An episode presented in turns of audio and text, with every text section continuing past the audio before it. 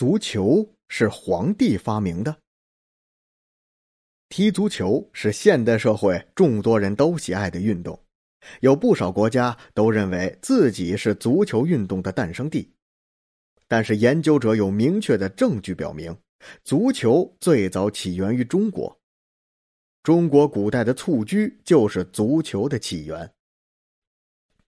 蹴鞠是中国古代一种类似于足球的活动。在《蹴鞠新书》中记载了一个古老的传说：足球是皇帝发明的。在刘向的别录中也有类似的记载：蹴鞠者传皇帝所作，或曰起于战国时。那么，是否是皇帝发明了足球呢？一九五四年，在西安半坡仰韶文化遗址发掘到了一些大小不一的石球。所以，有人认为足球就是皇帝发明的。这些出土的石球就是黄帝时代创造蹴鞠游戏的依据。因为黄河流域正是黄帝部落生活的地区，新石器时代距今约五千年，与黄帝传说的时代也是基本吻合。一九七二年，长沙马王堆西汉墓中出土了一批帛书。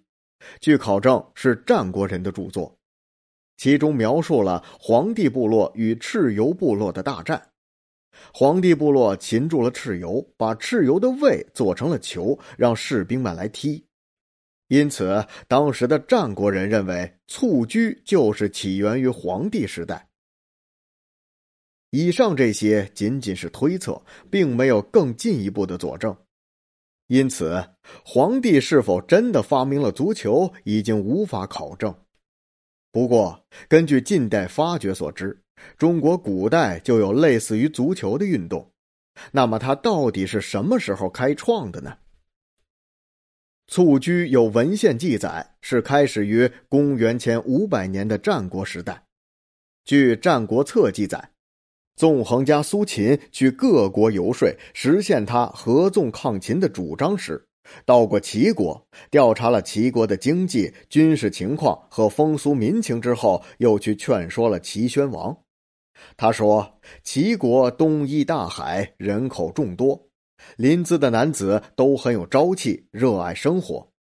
齐民无不吹竽、鼓瑟、击筑、弹琴、斗鸡。”走犬、遛博、踢驹者，由此可以看出，蹴鞠在当时就已经是齐国平民喜爱的休闲娱乐活动了。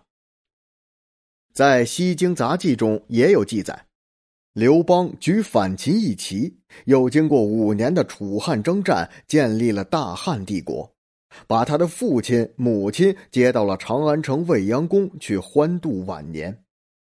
但是老两口却整天哭丧着脸，并不高兴。于是汉高祖便派人询问原因。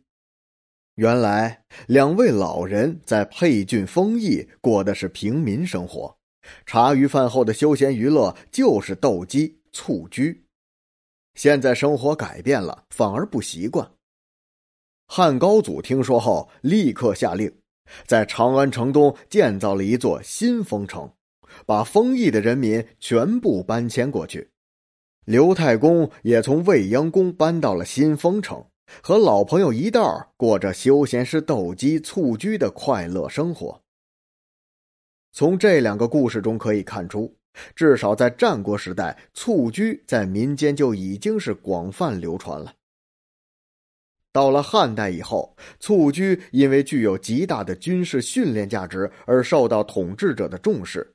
被列入了军事检阅项目。在《汉书·艺文志》中记载，当时还专门写了一本专业教蹴鞠的书，名字就叫《蹴鞠》。可惜这本书在唐代之后就失传了。皇帝是否发明了足球，这目前还是无法考证，但有一点可以证明。那就是这种类似于足球的活动，在我国古代早就已经存在了。